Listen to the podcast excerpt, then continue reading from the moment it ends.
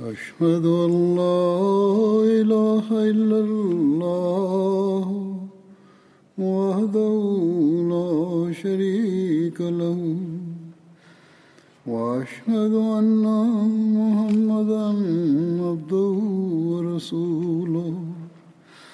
أما بعد فأعوذ بالله من الشيطان الرجيم. بسم الله الرحمن الرحيم. الحمد لله رب العالمين. الرحمن الرحيم. مالك يوم الدين. إياك نعبد نستعين اهدنا الصراط المستقيم. صراط الذين أنعمت عليهم. غير المغضوب عليهم ولا الضالين.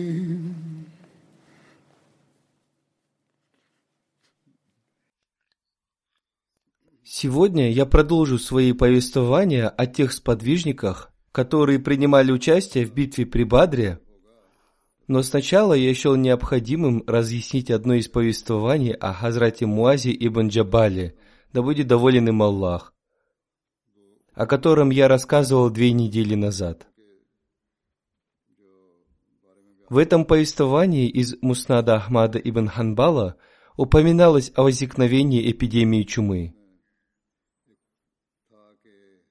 Хазрат Муаз, да будет доволен им Аллах, сказал, «Однажды посланник Аллаха, мир ему и благословение Аллаха, обращаясь ко мне, сказал, что скоро я переселюсь в Сирию, и Сирия будет побеждена моими руками, однако там распространится эпидемия чумы, и на коже людей будут появляться нарывы. Эта болезнь охватит и тебя, и эта болезнь будет охватывать людей из-под ног их. Перевод этого повествования был неправильным, и поэтому не был ясен и его смысл. Сейчас я представлю вашему вниманию более верный перевод этого повествования. Исмаил ибн Убайдуллах передал, что Хазрат Муаз рассказал, «Однажды я слышал, как посланник Аллаха, мир ему и благословение Аллаха, обращаясь ко мне, сказал, что скоро я переселюсь в Сирию, и Сирия будет побеждена моими руками. Однако там распространится эпидемия чумы, и на коже людей будут появляться нарывы, либо нечто такое, что уязвит их. Оно появится ниже пупка человека.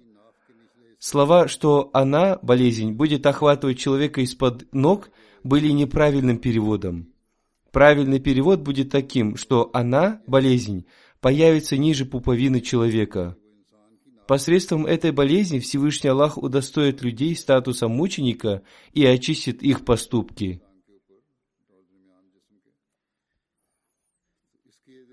Позже Хазрат Муаз молился Всевышнему Аллаху следующими словами.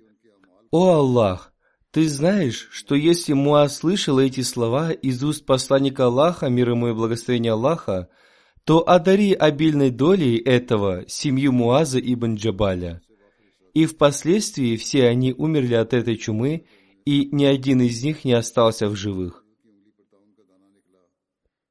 Повествуется, что когда на указательном пальце Хазрата Муаза появился нарыв, он сказал, что он рад этому больше, чем получить красного, то есть самого дорогого верблюда. Это было небольшое уточнение, и газета Альфазал уже напечатала это уточнение, и я тоже хотел сообщить вам о ней.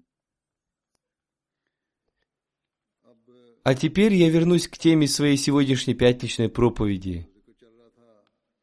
До этого я рассказывал о Хазрате Абдуле ибн Амре, да будет доволен им Аллах, и сегодня продолжу свое повествование о нем. Хазрат Джабир ибн Абдуллах повествует, «В день битвы при Ухуде обезображенное тело моего отца привезли к посланнику Аллаха, мир ему и благословение Аллаха. Особенно было обезображено его лицо. Ему отрезали уши и нос. Его тело положили перед посланником Аллаха, мир ему и благословение Аллаха, а я уже хотел снять накидку с его лица, но люди запретили мне это делать. Затем люди услышали крик одной из женщин. Это была Фатима, дочь Хазрата Абдуллы бин Амра. Согласно другой версии, она была его сестрой. Посланник Аллаха, мир ему и благословение Аллаха, обратившись к ней, сказал, «Не плачь, ведь ангелы уже распростерли над ним свои крылья». Хазрат Джабир ибн Абдуллах повествует, «В день битвы при Ухуде, когда привезли тело моего отца, увидев его, моя тетя по отцу стала плакать, и я тоже стал плакать вместе с ней». Люди запретили мне плакать, однако посланник Аллаха, мир ему и благословение Аллаха, не запретил мне этого. Затем посланник Аллаха, мир ему и благословение Аллаха, обратившись к людям, сказал, «Плакали вы или не плакали, но клянусь Аллахом, ангелы Всевышнего Аллаха распростерли над ним свои крылья, пока вы его не похоронили». Относительно погребальной молитвы мучеников в битве при Ухуде существует множество мнений, которые отличаются между собой. В книге Сахих Бухари повествуется, Хазрат Джабир ибн Абдуллах повествует, Посланник Аллаха, мир ему и благословение Аллаха, в день битвы при Ухуде завернул двух мучеников в одну ткань и затем спросил присутствующих там людей, кто из мучеников лучше всех знал священный Коран. Того, на кого они указывали, первым положили в нишу могилы.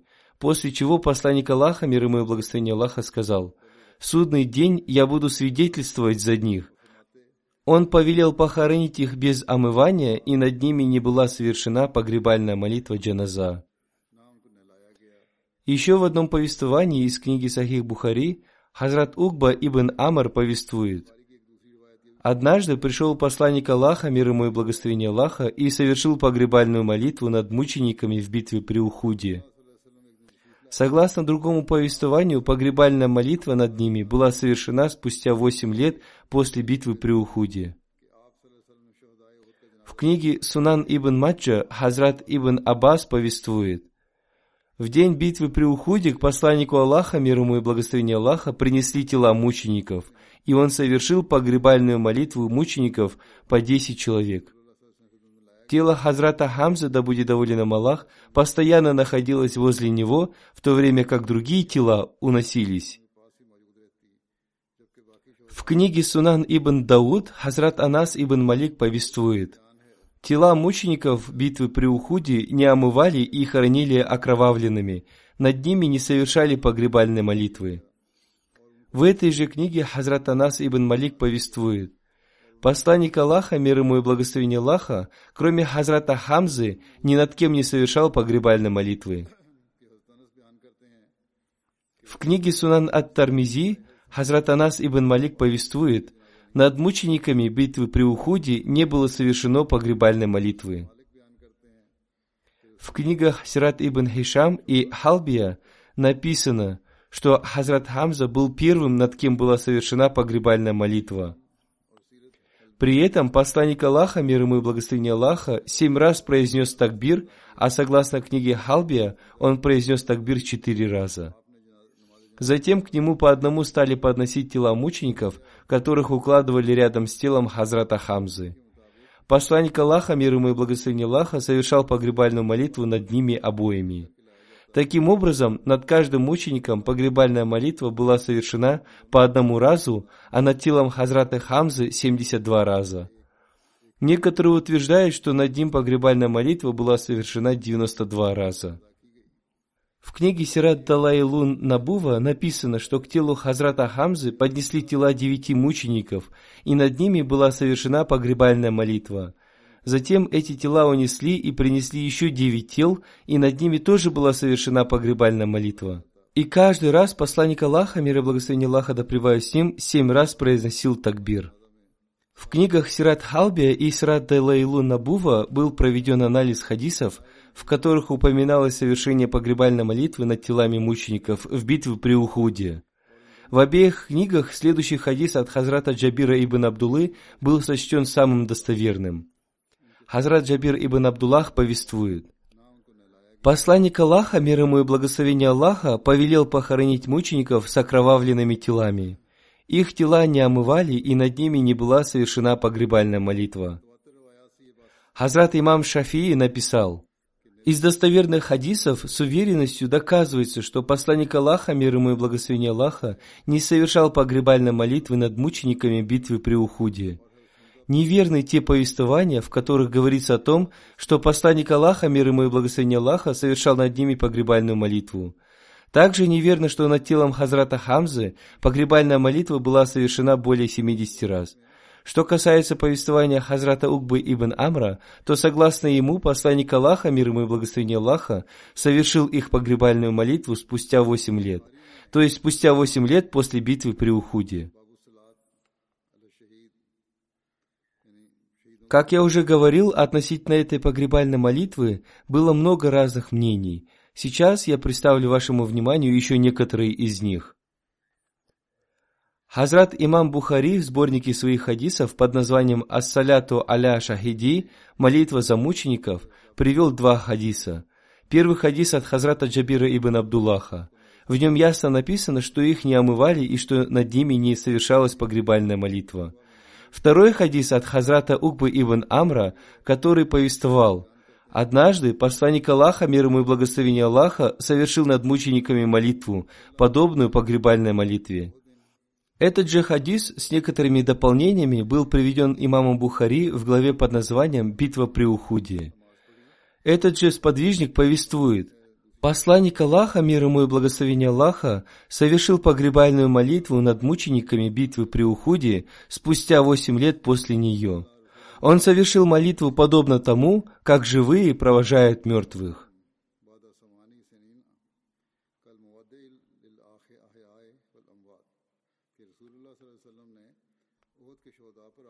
Имам Шафи в этой связи сказал – Совершать погребальную молитву, стоя возле могил, спустя столько времени после смерти кого-либо, не допускается. Когда посланнику Аллаха, мир ему и благословение Аллаха, пришла весть о его скорой смерти, он пришел к могилам мучеников и совершил по ним прощальную молитву. Он молился за их прощение.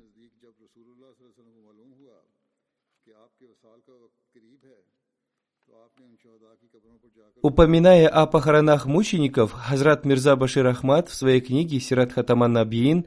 Жизнеописание печати пророков» написал После того, как были собраны все тела, начался обряд их похорон. Посланник Аллаха, мир и благословение Аллаха да с ним, повелел не снимать одежд мучеников и не омывать их. Если у кого-то был саван, он велел заворачивать в них тела, не снимая одежд. Также над ними не была совершена погребальная молитва. Таким образом, они были похоронены без омовения тел и погребальной молитвы. Двоих сподвижников заворачивали в одну ткань и хоронили в одной могиле. По указанию посланника Аллаха, мир ему и благословения Аллаха, первым укладывали в могилу тех, кто лучше всех знал священный Коран.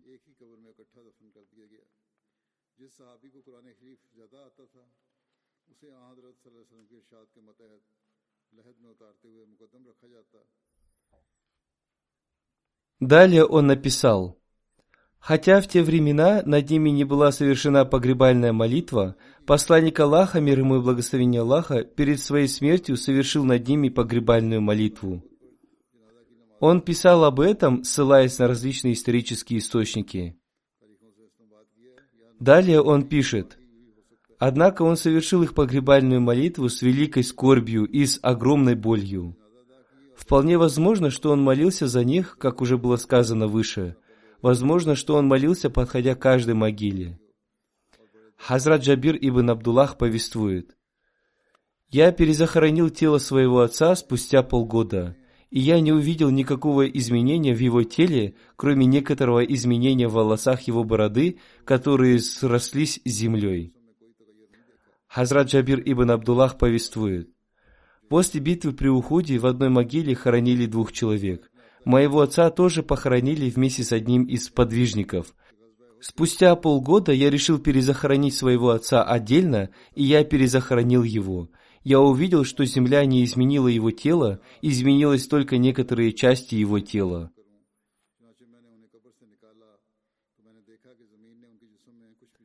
Хазрат Амир Муавия спустя 46 лет после битвы при Ухуде вырыл канал, и вода по этому каналу стеклась к могилам этих мучеников. Вода стекла к могилам Хазрата Абдулла ибн Амра и Хазрата Амра ибн Джамуха и затопила их. При раскопках их могил было обнаружено, что они были завернуты в саван по двое. На их лицах и руках были ранения. Следующее повествование остается под вопросом. Я рассказываю об этом, поскольку они зафиксированы в книгах по истории ислама, и многие люди читают их, но тем не менее с этими данными соглашаться не обязательно, поскольку они несколько преувеличены. Рассказчик повествует. Когда мы подняли его руку, из его ран потекла кровь. Однако такое невозможно. Далее он продолжил. Когда мы опустили его руку, кровь перестала течь из его ран. Одним словом, есть много подобных повествований, которые нуждаются в дополнительном изучении. Они всегда находятся под вопросом.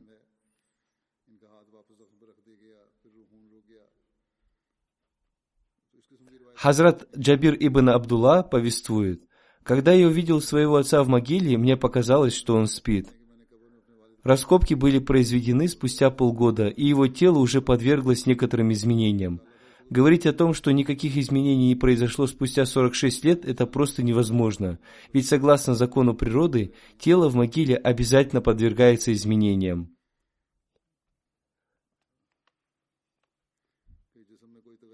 Хазрат Джабир ибн Абдуллах повествует.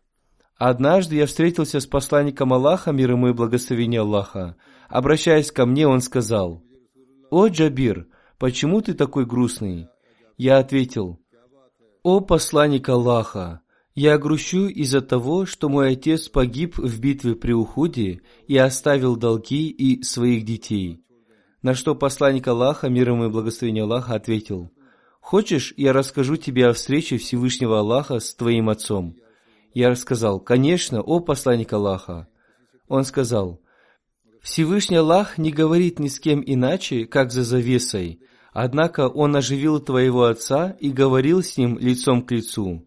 Он сказал ему, «О мой раб, проси меня, о чем пожелаешь, и я одарю тебя этим».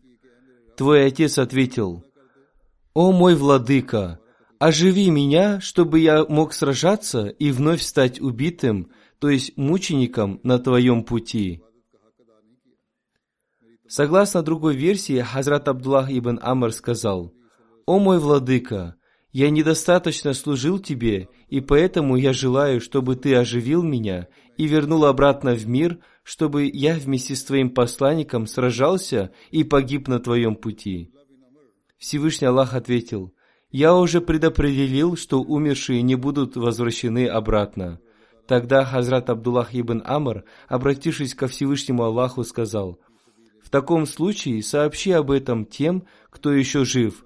В этой связи Всевышний Аллах не спаслал аят Священного Корана, который гласит «И никоим образом не считай тех, которые убиты на пути Аллаха, мертвыми. Напротив, они живые, у владыки их они наделяются». Хазрат, четвертый халиф обетованного Мессии, да будет милостлив к нему Аллах, до того, как стать халифом, в своем выступлении рассказал об этом событии. Он сказал, что это событие было насыщено красотой различного характера.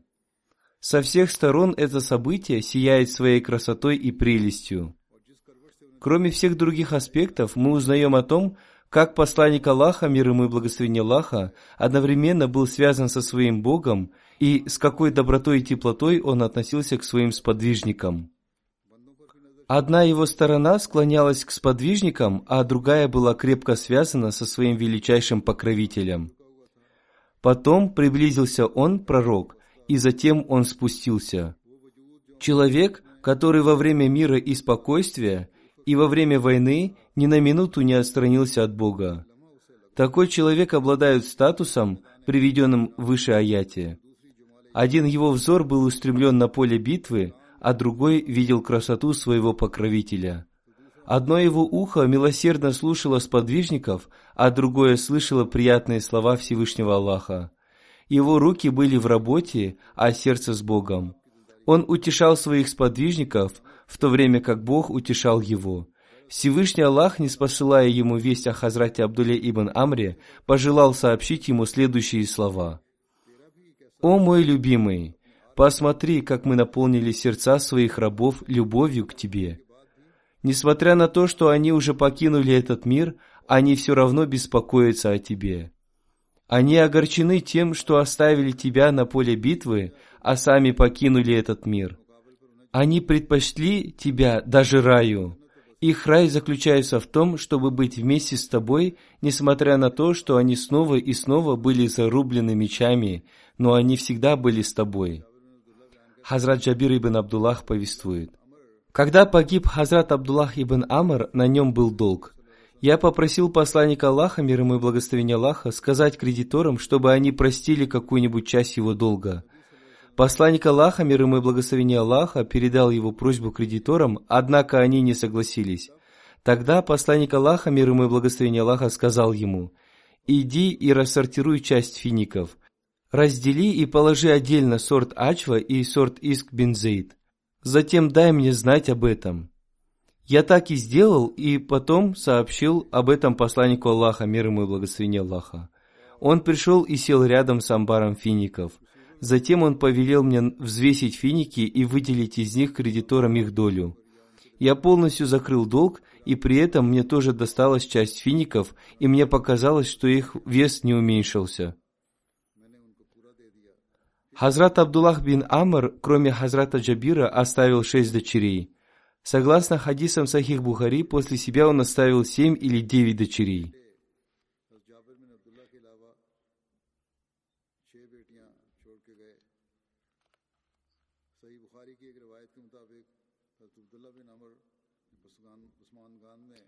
Имя следующего сподвижника – Хазрат Абу Дуджана, да будет доволен им Аллах. Полное его имя – Хазрат Абу Дуджана Симак ибн Харша. Он был ансаром из племени Бану Саад, которое было ветвью племени Бану Хазрач. Его отца звали Харша. Некоторые считают, что его отца звали Аус, а Харша был его дедом. Его мать звали Хамза бинт Хармаля. Он больше был известен не по своему имени, а по своей куни Абу Дуджана – у него был сын, которого звали Халид. Его супругу звали Амина бинт Амар.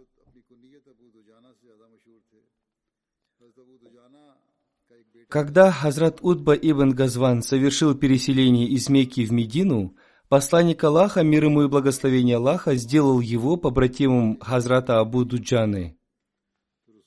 Хазрат Абу Дуджана вместе с посланником Аллаха, мир ему и благословение Аллаха, принимал участие в битвах при Бадре, при Ухуде и в других битвах. Хазрат Абу Дуджана был выдающимся сподвижником из числа ансаров. Он обладал выдающимся статусом в битвах. Во время битв он всегда проявлял мужество. Он был прекрасным конным воином. У него был красный платок, который он завязывал на своей голове во время битвы. Когда он завязывал его на голове, люди понимали, что он уже готов к бою. Они считали его смелым и храбрым человеком. Мухаммад ибн Ибрагим со слов своего отца повествует, что Хазрата Абу Дуджана узнавали на поле битвы по его красному платку. В битве при Бадре он также завязал на голове этот платок. Мухаммад бин Умар повествует, Хазрат Абу Дуджана носил этот платок и в битве при Ухуде. Он проявил стойкость, сражаясь рядом с посланником Аллаха, мир ему и благословение Аллаха, и он поклялся защищать его до своей смерти. В день битвы при Ухуде Хазрат Абу Дуджана вместе с Хазратом Мусаб ибн Умейром мужественно защищали посланника Аллаха, мир ему и благословение Аллаха. В этот день Хазрат Мусаб обрел мученическую смерть, а Хазрат Абу Дуджана был ранен. Хазрат Анас повествует, в день битвы при уходе посланник Аллаха, мир ему и благословение Аллаха, взял в руки меч и спросил, «Кто возьмет у меня это?» И все стали протягивать к нему руки, восклицая, «Я! Я!» Тогда он спросил, «А кто возьмет его у меня так, как следует?» И люди заколебались, а Абу Дуджана, да будет доволен им Аллах, сказал, «Я возьму его как следует». И взяв этот меч, он стал отсекать им головы многобожников. Это взято из хадисов муслим.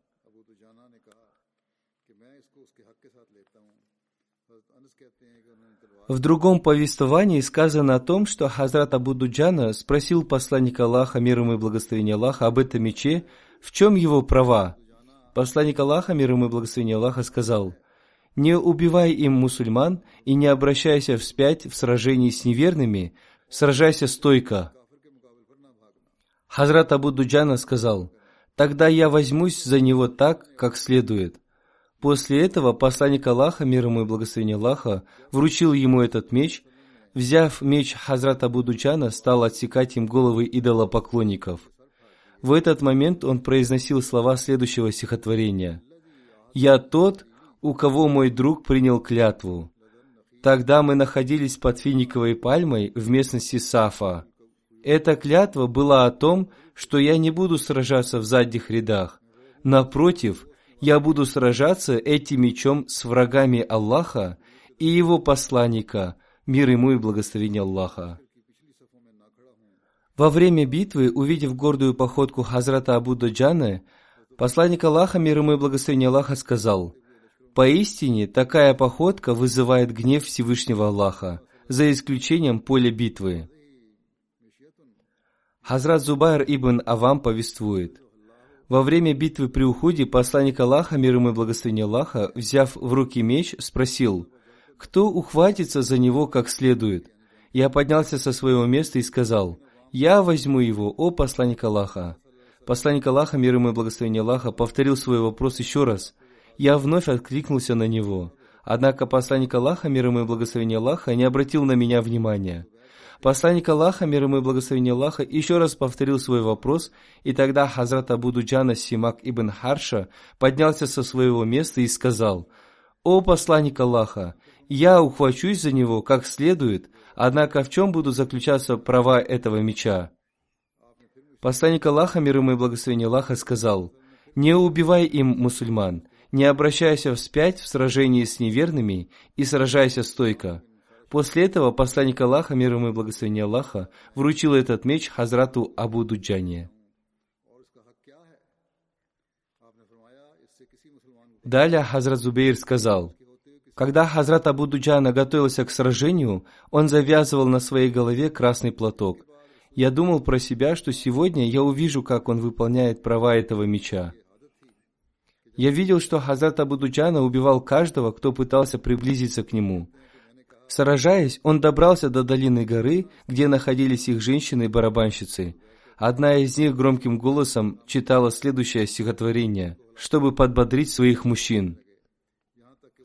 «Мы дочери утренней звезды Тарик, которая ходит по облакам. Если ты выйдешь вперед, мы обнимем тебя и устроим для тебя ложе. Однако, если ты обратишься вспять, ты почувствуешь разлуку, между нами не останется никакой связи любви. Я заметил, что Хазрат Абу Дуджана занес свой меч над одной из этих женщин, но в последний момент он удержался и опустил свою руку. После битвы я спросил его, «Я наблюдал за тобой, когда ты сражался. Ты поднял свою руку на женщину, но потом удержался. Почему ты так сделал?»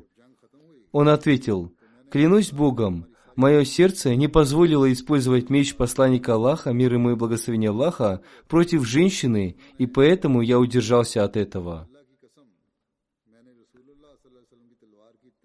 Согласно другой версии, эту женщину звали Хинд. Она была супругой Абу Суфьяна. Она вместе с другими женщинами подбадривала мужчин своим пением. Когда Хазрат Абу Дуджана занес над ней свой меч, она с криком «О, Сахар!» стала звать других на помощь. Однако никто не помог ей. Хазрат Абу Дуджана опустил свой меч и отошел от женщин. На вопрос Зубайра он ответил, что ему не хотелось убивать женщин мечом посланника Аллаха, мир ему и благословения Аллаха, ведь у них не было никаких защитников. Об этом событии, связанном с Хазратом Абу Дуджаной, Хазрат Мирза Башир Ахмад в своей книге «Сират Хатаман Набин. Жизнеописание печати пророков» написал Увидев зрелище поражения в индивидуальной борьбе, идолопоклонники пришли в ярость и начали общую атаку. Выкрикивая лозунги о величии Бога, мусульмане также двинулись вперед, и обе армии яростно столкнулись. Возможно, именно тогда посланник Аллаха, мир ему и благословение Аллаха, взял свой меч в руки и сказал, «Кто возьмет этот меч и воздаст ему должное?» Многие сподвижники протянули руки в желании удостоиться этой чести, в том числе Хазрат Умар и Зубайр, а согласно некоторым повествованиям даже Хазрат Абу Бакр и Хазрат Али. Посланник Аллаха, мир ему и благословение Аллаха, однако сдержал его руку и продолжил говорить, есть ли кто-нибудь, чтобы воздать должное этому мечу? Наконец, Абу Дуджана Ансари протянул руку и сказал, «О посланник Аллаха, окажи мне эту честь».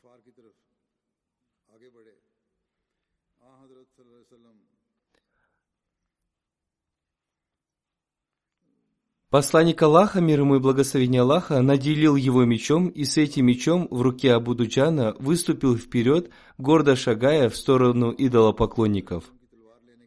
Посланник Аллаха, мир ему и благословение Аллаха, обратился к сподвижникам со словами «Аллаху очень ненавистна эта походка, но не в таких случаях.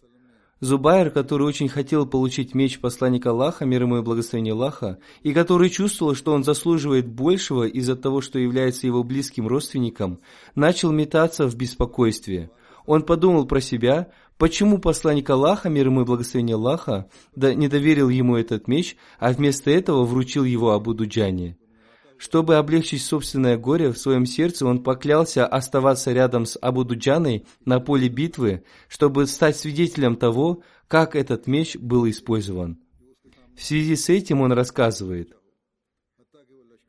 Абу Дуджана повязал на себе голову красный платок и, взяв этот меч в руку, тихо напевая песни хвалы Богу, прорвался в ряды идолопоклонников – я видел, что куда бы он ни повернулся, он всюду сеял смерть, и я не видел ни одного человека, который стоял бы перед ним и был опасен.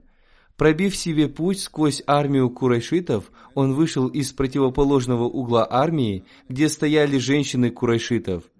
Перед ним встала Хинд, жена Абу Суфьяна, которая с большим рвением и волнением подбадривала своих мужчин. Абу Дуджана поднял на нее свой меч, и Хент громко закричала, взывая к своим людям о помощи, но никто не пришел к ней на помощь. Однако потом я увидел, что Абу Дуджана по собственному желанию опустил свой меч и отошел от этого места. Зубайр рассказывает, «Я спросил об этом случае Абу Дуджану. Что случилось? Сначала ты поднял свой меч, но затем опустил его». Он ответил, Мое сердце не могло смириться с тем, что я должен использовать меч посланника Аллаха, мир и благословение Аллаха да превостим, против женщины, у которой в то время не было мужчины-защитника. Зубайр рассказывает, «Именно тогда я понял, как Абу Дуджана на самом деле воздал должное мечу посланника Аллаха, и что я, возможно, не смог бы это сделать, и таким образом опасения в моем сердце были развеяны». Хазрат второй халиф обетованного Мессии, упоминая об этом событии, сказал, «В битве при Ухуде посланник Аллаха, мир ему и благословение Аллаха, взяв в руки меч, спросил, «Кто воздаст должное этому мечу?» Многие пытались получить этот меч, но он достался Хазрата Абу Дуджани Ансари. Во время сражения в одном из мест несколько воинов напало на Хазрата Абу Дуджану, и он стал сражаться с ними – он увидел, что один из его противников сражается лучше всех и страстно. Он поднял свой меч и двинулся в его сторону, но затем он вернулся обратно. Позднее один из его друзей спросил его, почему он не убил его и а, вернулся обратно. Он ответил, когда я приблизился к нему, я услышал одно выражение из его уст и понял, что это не мужчина, а женщина. Друг спросил его, но ведь она сражалась против нас вместе с воинами, почему ты оставил ее? На что Хазрат Абу Дуджана ответил, «Мое сердце не позволило мне поднять меч посланника Аллаха, мир и благословение Аллаха да с на женщину».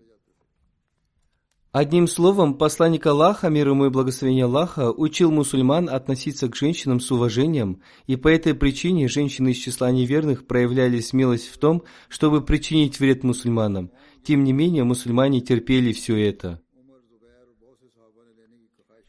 Известный историк-востоковед сэр Уильям Мюер написал, «Перед началом битвы Мухаммад взял в руки меч и спросил, кто возьмет в руки этот меч?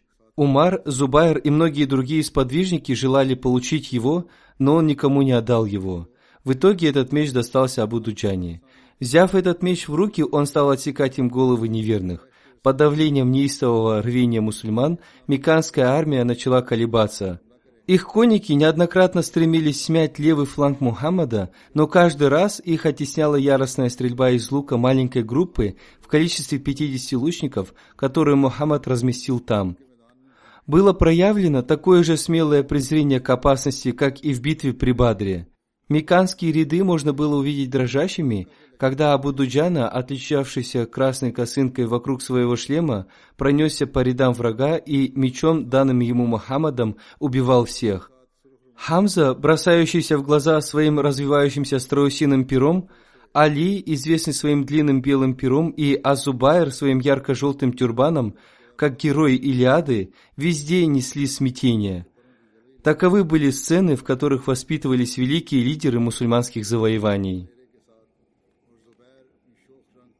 Хазрат Ибн Аббас повествует, когда посланник Аллаха, мир ему и благословение Аллаха, вернулся с битвы при уходе, он отдал этот меч своей дочери Фатиме. При этом он сказал ей, «О моя дочь, сотри с него кровь, Хазрат Али, да будет доволен им Аллах, тоже отдал ей свой меч и попросил ее стереть с него кровь. При этом он сказал, «Клянусь Богом, этот меч сегодня сильно помог мне». Посланник Аллаха, мир ему и благословение Аллаха, в этой связи сказал, «Если сегодня ты выполнил свой долг в этом сражении, то его также выполнили Сахаль ибн Ханиф и Абу Дуджана». Согласно другой версии, вместо Сахла ибн Ханифа он назвал Хариса ибн Саму.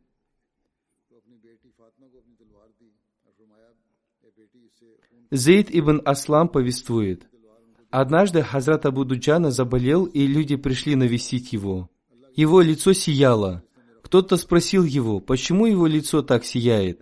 Хазрат Абу Дуджана ответил, «Два моих поступка имеют вес. Во-первых, я никогда не веду разговоры, которые не имеют ко мне отношения. Во-вторых, мое сердце чисто по отношению к мусульманам». Хазрат Абу Дуджан обрел мученическую смерть в битве при Ямаме.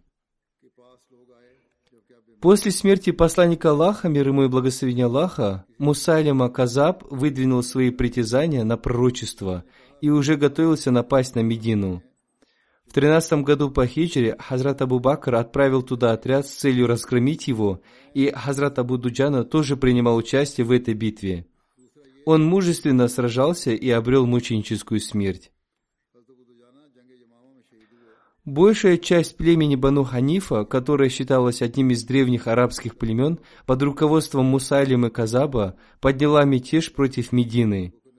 Они владели садом в Ямаме и сражались внутри этого сада, и они позволяли мусульманам проникнуть в этот сад. Хазрат Абу Дуджана попросил мусульман, чтобы они перебросили его в этот сад, и мусульмане так и поступили. Они перебросили его, но из-за неудачного падения он сломал ногу. Тем не менее, он мужественно сражался у входа в сад и смог остановить многобожников, позволив мусульманам войти внутрь сада.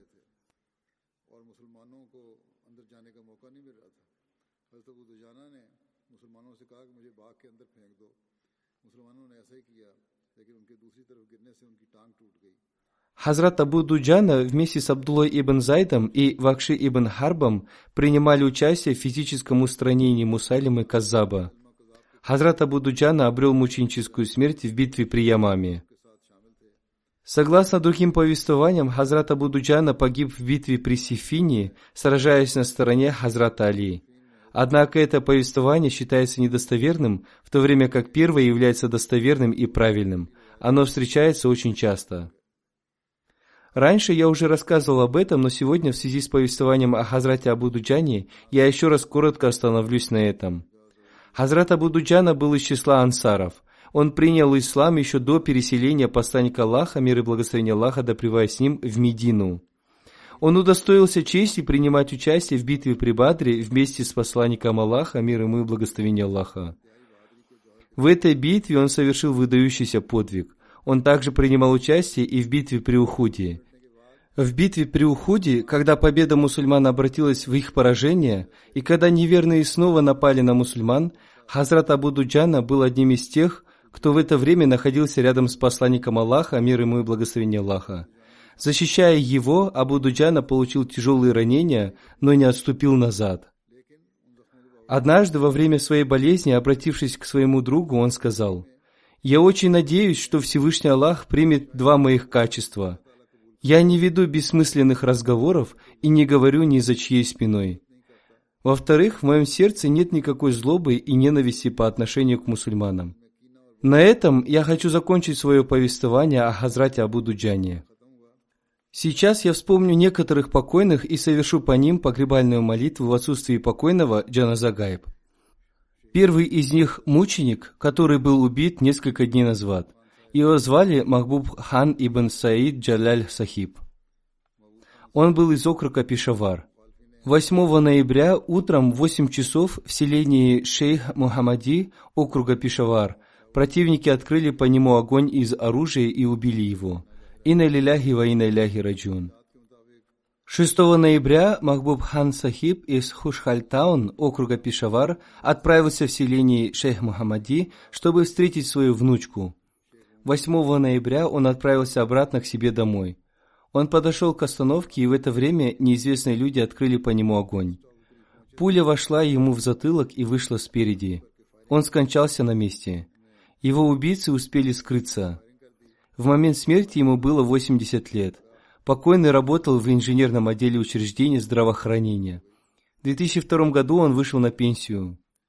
Отец мученика Саид Джаляль Сахиб принес свой обет верности в 30-х годах. Покойный мученик был мусульманином Ахмади с рождения. Он обладал многими хорошими качествами. Он регулярно совершал молитву Тахаджуд – его наиболее достойными качествами были доброта, сочувствие, гостеприимство и щедрость. Он до безумия любил проповедовать и всегда был активен в этом деле. Когда его просили соблюдать осторожность, он говорил, что уже наступило время его встречи с Богом, и поэтому он счастлив стать мучеником. Всевышний Аллах исполнил его желание. Его супругу зовут Мирач Бигам Сахиба. Ее отец Мухаммад Саид и дядя со стороны отца Башир Ахмад Сахиб в 1966 году стали мучениками. Теперь и ее муж удостоился статуса мученика. Таким образом, она удостоилась чести стать дочерью, племянницей и женой мученика.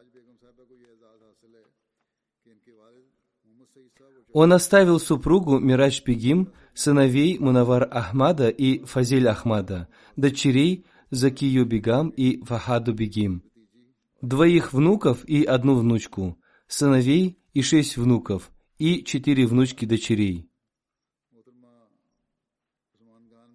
Его младший сын закончил аспирантуру в области микробиологии. В настоящее время он живет в Австралии. Второй его сын, Фазиль Ахмад Сахиб, закончил магистратуру в области английского языка. В настоящее время он живет в Германии.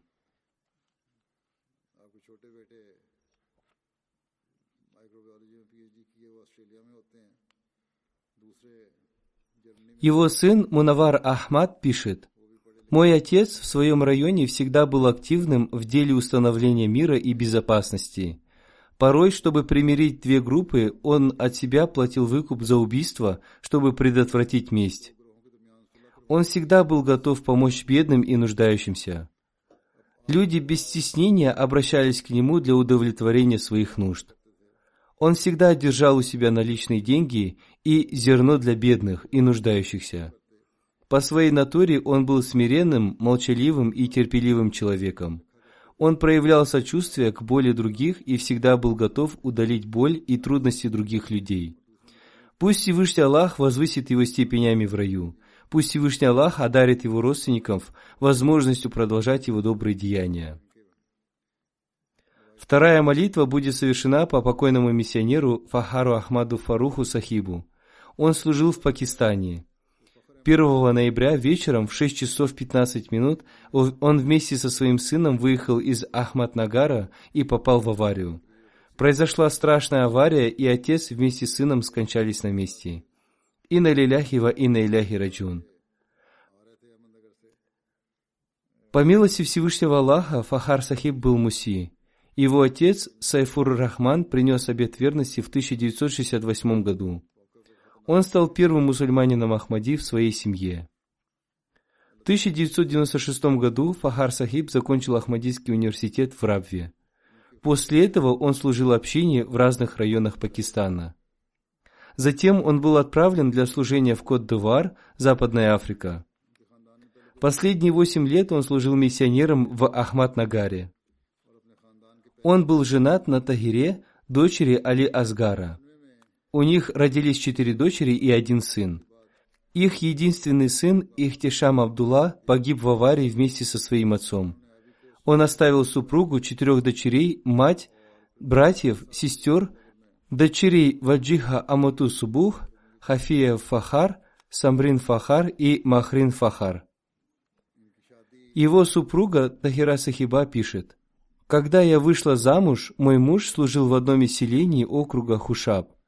Когда я впервые приехала на место его службы, он подробно разъяснил мне обязанности супруги миссионера. Он разъяснил мне, что теперь и я вместе с ним являюсь посвятившей себя делу служения религии. Он сказал мне, что теперь я должна принять активное участие в деле служения общины и воспитании ее членов. После этого моего супруга отправили служить в город Бадин.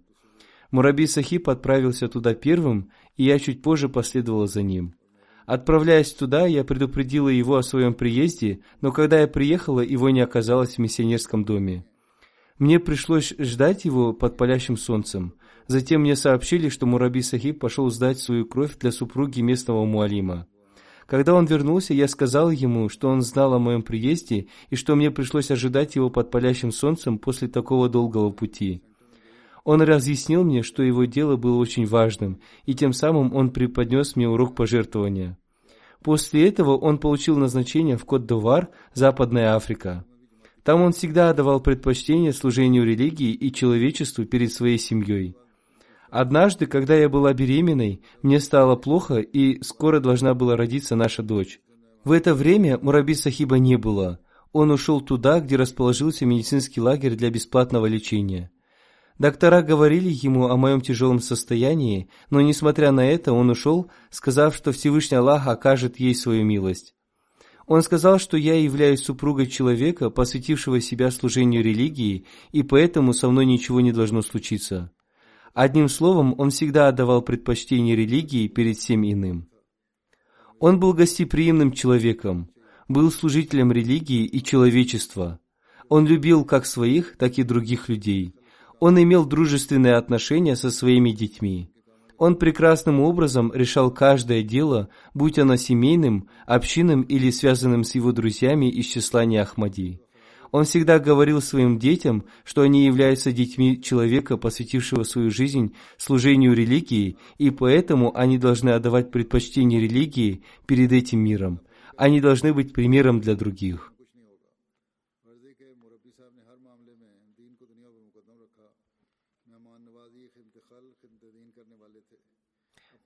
Миссионер из Кот-Давара Васиф Сахиб пишет, Фахар Сахиб служил здесь миссионером.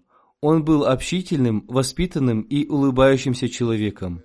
Одним из его прекрасных качеств было то, что он умел вести прекрасные беседы с людьми. Каждый, кто встречался с ним, любил его. Он служил общине в течение пяти лет в районе Оме. Благодаря его хорошей нравственности и сочувствию, многие молодые люди создали с ним крепкую связь и всегда вспоминали его. Он втайне оплачивал проезд бедным и нуждающимся на Джальсу Соляна, ежегодный съезд общины. Пока он служил там, количество участников Джальси Соляна из его района было самым большим. Местный муалим Смару Харун Сахиб пишет, «Я служил с ним в течение двух с половиной лет. Он всегда заботился обо мне, как о своем брате. Он был очень трудолюбивым человеком и страстным проповедником.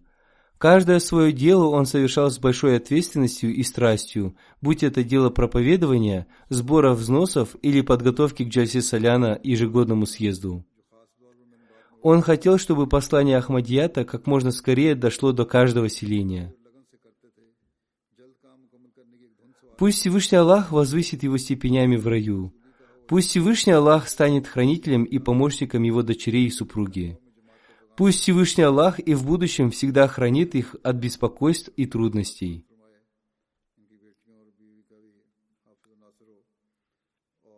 Третья молитва будет совершена по покойному сыну Фахар Ахмад Сахиба, Ихтишаму Ахмаду Абдуле.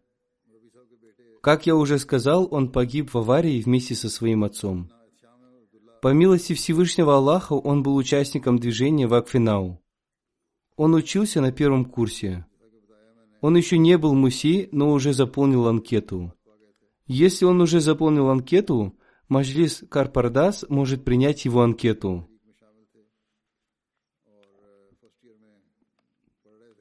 Его мать пишет, «Мой сын обладал многими хорошими качествами.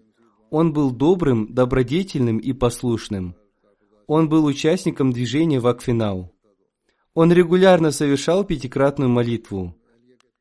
Он выполнял каждое указание руководителя молодежной организации общины Заим Худамоль Ахмадия. Он очень хорошо выполнял свои обязанности охранника. В день его смерти была его смена в мечети. Пусть Всевышний Аллах смилуется над ним, простит его и возвысит его степенями в раю. Следующая молитва будет совершена по покойному доктору Абдуль Кариму, сыну Мия Абдуль Латифа из Рабвы. Он вышел на пенсию с поста советника по экономическим вопросам Национального банка Пакистана. Он умер 14 сентября в возрасте 92 лет. Инна лиляхи ва инна иляхи раджун. Он был внуком сподвижника Хазрата Обетованного Мессии мир ему, Маульви Мухаммад Али. После раздела страны на Индию и Пакистан, когда колледж Талимуль Ислам был переведен в Пакистан, он был студентом первого потока этого колледжа. После этого он закончил магистратуру Пенджабского университета. В те времена он был единственным выпускником колледжа Талимуль Ислам, учившимся в Пенджабском университете. Затем на стипендию Государственного банка Пакистана он уехал учиться в университет Джорджа Вашингтона и окончил там аспирантуру. Там он жил в мечети Фазл. Свободное от учебы время он проповедовал. Доктор Сахиб очень любил Пакистан – Хотя он сотрудничал со многими зарубежными банками, он предпочел жить и работать в Пакистане. В течение длительного времени он работал в Национальном банке Пакистана. Он вышел на пенсию с поста советника этого банка. Во время своей работы в банке он успешно заключил договора с МВФ и Азиатским банком развития. В течение некоторого времени он работал в Министерстве экономики Пакистана – под его руководством составлялся государственный бюджет. В течение двух лет МВФ отправлял его в Хартум для решения вопросов, связанных с экономическим положением в Судане. После выхода на пенсию с государственной службы он остался жить в Рабве, чтобы служить общине. С ним советовались в вопросах экономики и религии. Я тоже советовался с ним, будучи членом этого комитета. Он был опытным советником в своей области и написал много статей на эту тему. Его исследования проводились очень тщательно, и он делал правильные выводы. Покойный также написал несколько книг на английском языке. Это книги под названием «Основное учение ислама», «Философия ислама о жизни и правилах экономики». На языке урду он написал книги «Запрет на ростовщичество» и «Обретение удела».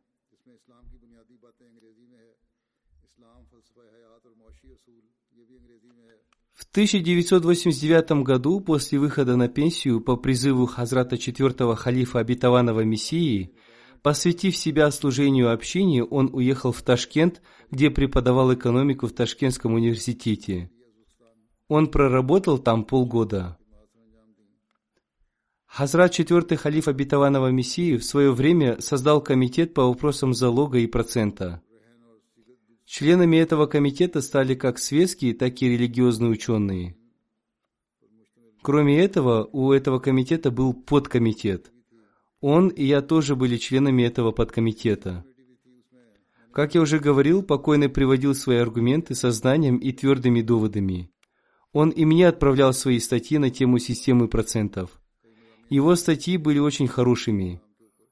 Иншаллах, над его статьями будут размышлять. Возможно, его мнение будет включено в организацию системы, противостоящей ростовщичеству. Пусть Всевышний Аллах возвысит его степенями в раю. Пусть Всевышний Аллах даст возможность его детям продолжить его добродетели. Аминь.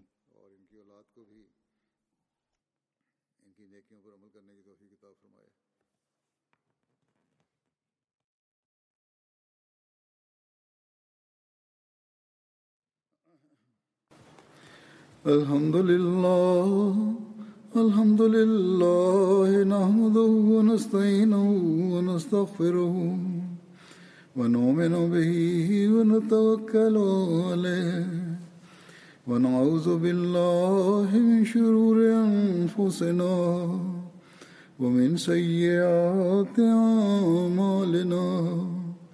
من يهده الله فلا مضل له ومن يضلله فلا هادي له. ونشهد أن لا إله إلا الله. ونشهد أن محمدا عبده ورسوله. عباد الله رحمكم الله. إن الله يأمر بالعدل واللسان وإيتاء ذي القربى وينهى عن الفحشاء والمنكر والبغي يعظكم لعلكم تذكرون اذكروا الله يذكركم وذوه يستجب لكم ولذكر الله أكبر